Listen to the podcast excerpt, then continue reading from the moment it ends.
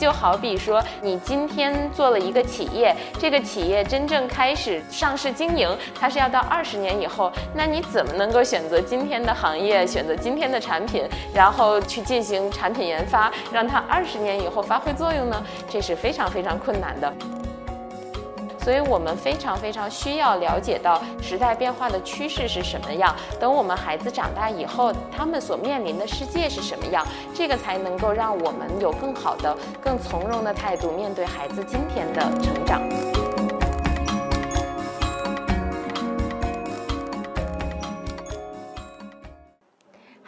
大家好，我是郝景芳。今天晚上很高兴和大家一起来分享我对于未来职场的看法，以及我对于教育的一些看法。今天我想聊的这个话题是和孩子的未来相关，和我们这个世界、我们的职场环境的一些未来变化有关。因为带孩子是最最困难的，这就好比说，呃，你今天做了一个企业，这个企业真正开始上市经营，它是要到二十十年以后。那你怎么能够选择今天的行业，选择今天的产品，然后这个去进行产品研发，让它二十年以后发挥作用呢？这是非常。非常困难的，所以我们非常非常需要了解到这个时代变化的趋势是什么样。等我们孩子长大以后，他们所面临的世界是什么样，这个才能够让我们有更好的、更从容的态度面对孩子今天的成长。所以呢，我自己先从一个最近的趋势，一个最近的时代趋势开始讲起，就是越来越多的中产家庭想要把孩子送到国外读书的一个趋势。为什么有这么多的家庭想把孩子在小小年纪送出去读书呢？我自己在这里面呀，先分享我小时候的一点点经历。我在大概九岁的时候，跟随我的父母到英国旅居了一年。那在这一年里面，我在英国的一个普通公立小学里面，我都学了哪些内容呢？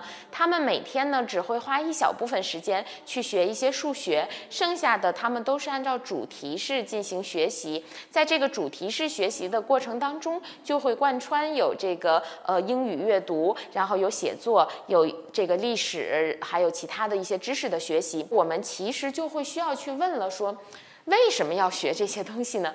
对于一个小孩子，他如果从六岁到十八岁这段时间，呃，或者说更小的小朋友吧，四岁到十二岁这段时间很小的时候，他为什么要学自然科学？为什么要学社会科学呢？学这些东西有什么用呢？他。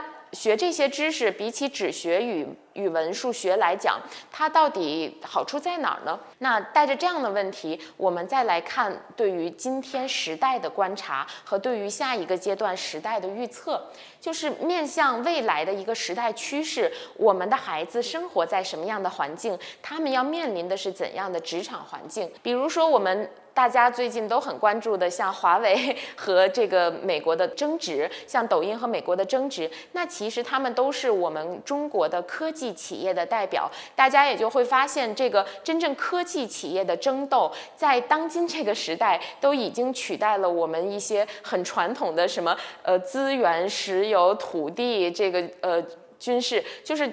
它它代替了很多我们传统意义上这个在我们农耕时代抢夺地盘儿这样的一些争夺，而变成了我们今天这个时代最核心、最核心的争夺。所以，我们今天已经是这样了，我们孩子他们长大的世界就更是这样了。几乎每一个企业，你如果没有这样的科技创新、文化创新的能力的话，几乎是无法生存下来的。那么，每一个孩子他们都要。进入到这样的创新型企业，他们才能够获得更好的发展空间。所以这个时候呢，我们在今天职场上就会发现一个很大的呃困境哈，就是大学毕业生毕业即失业，这个也是这两年讨论了很多的一个话题。为什么会这样呢？是我们今天的这种高等教育和我们的职场环境发生脱节，才是这个。最主要的原因就是我们职场环境已经进化的太快了，跑到了远远跑到了前面，而我们的高等教育，我们传统这些学校教育就就远远落到了后面，就相当于学校教育它是一个牛车，还赶着牛车去追赶前面一个高速铁路。那但就是越拉越远。这里面可能有三个地方是会颠覆父母传统上对于这个学校教育和职场的认知。首先，第一点是在任何一个专业领域里面，任何一个行业里面，都有人挣钱非常少，有人挣钱非常多。有的人在这个行业里面，他只能做技能型工作，就是他只能是做的这个像螺丝钉一样。但是有人是能做思想型工作，思想型工作就是我知道这个东西往什么方向设计，它能够让用户体验最好，能够给我们公司带来最大的效益。就是它不是被动的执行一个干活儿，它是能够带着思想去指导别人。那这种情况下，就像我们村里的一个木匠和鲁班之间的差别。那有的人一个月拿一万块钱，有的人一个月拿一百万，都是有可能的。那么第二个，父母可能会呃。不太适应的就是我们很多父母传统意义上很想把孩子送到一个稳定的工作岗位，拿着铁饭碗、金饭碗，就想的什么稳定干一辈子最好。但是我们就告诉大家，以后会越来越没有这样的职位，没有这样的岗位了。今天我们可能只是看到互联网企业这样，等到十年、二十年之后，我们的孩子开始找工作的时候，所有企业都会是这样快速发展变化。这是时代的要求。这是我们科技商业模式的变化，倒逼企业做出的变化。那么还有一种呢，就是我们今呃就会讲的说，你其实入职容易，升职难。到底什么决定了这个？晋升的难度呢，差就差在领导力这一点上。他要有对事儿的领导力，就是我真正能够带人做项目，把这个大项目做成这样的一个领军打仗的能力。另外，我最后还想提一点，就是跨界复合能力也非常重要。比如说，我们前面说到了这种设计人才，那么设计人才本身就会有这个薪资上面的十倍的差异了。那如果你能美术跨界技术，那简直又是了不得的人才了。所有的这些互联网。大厂都在高薪的抢，就几百个人，就是恨不得有一群猎头在你身边围着要挖你。那那那这种情况下，任何时候稀缺性都是最重要的这个呃来源。那所有的这些能力，今天听着很虚，但是下一个时代就简直是找工作的敲门砖，是必需品。这个时候呢，我们也会看到往未来做一个前瞻性预测，会是什么样的结果呢？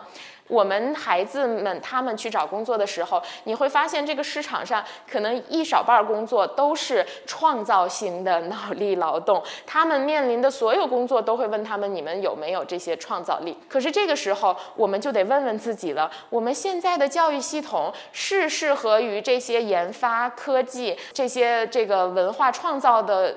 领域的吗？我们的这个教育系统本身，我们的这辆牛车能跟得上这样的一个职场发展的速度吗？所以这个时候就面临着我们的教育系统本身是需要进进化的。我们不是要推倒重来，而是要让我们的教育系统能够跟得上时代发展的潮流，要让教育系统进行扩充，然后进行改进，能够。跟得上我们这个科技时代的要求，所以这个时候我们就会发现，真正的教育它是需要这几部分的，需要必要的技能、知识体系，还有行为态度。那这个里面呢，我们的教育。中国的教育有他自己非常擅长和非常扎实的部分，我们还需要把这样扎实和擅长的部分保留下来，它还是好的，我们不能够随意丢弃。但是呢，它也有自己相对来讲不太足的部分，那我们是需要对此加以弥补、加以补充的。那什么是中国教育系统非常扎实的部分呢？就是我们的这些必要的技能，语言、数学和其他应用技法。但是呢，它更多的是一个技能型的培养，这里面缺失的部分呢，就是很多技能和更广泛的世界的联系。这里边就涉及到知识体系了。知识体系就是说，让孩子能够把学校学到的知识和技能嵌入到一个更大的世界里，知道这些知识和技能到底干什么的，有什么用。除此之外呢，还有就是行为态度。行为态度这件事情，其实他在日常生活里面就反映出来，一个孩子他只能听命令，还是他可以在一个模糊不清的、呃信息繁杂的这个这个处境中自己去做。决定自己去想说，哎，在这种时候，我能干点什么？在这种时候，我怎么组织大家？我要怎么把这个事情干好？然后呢，他还能真正的可能协调其他人，带领一个项目组把一件事情完成。所以我们会发现，我们在学校里面的应试是非常重视这一边的，而且在这一边也是打下了很好的基础。但是整个的知识体系和一个行为态度，其实是没有做非常非常重视的培养。我现在不是说学技能不重要，学技能。非常重要，但是我们必须必须把另外两部分补上、弥补上，否则的话，这个孩子的那些学习的技能也用不上，也是一堆散点，而他自己在未来的职场是非常非常无法适应的。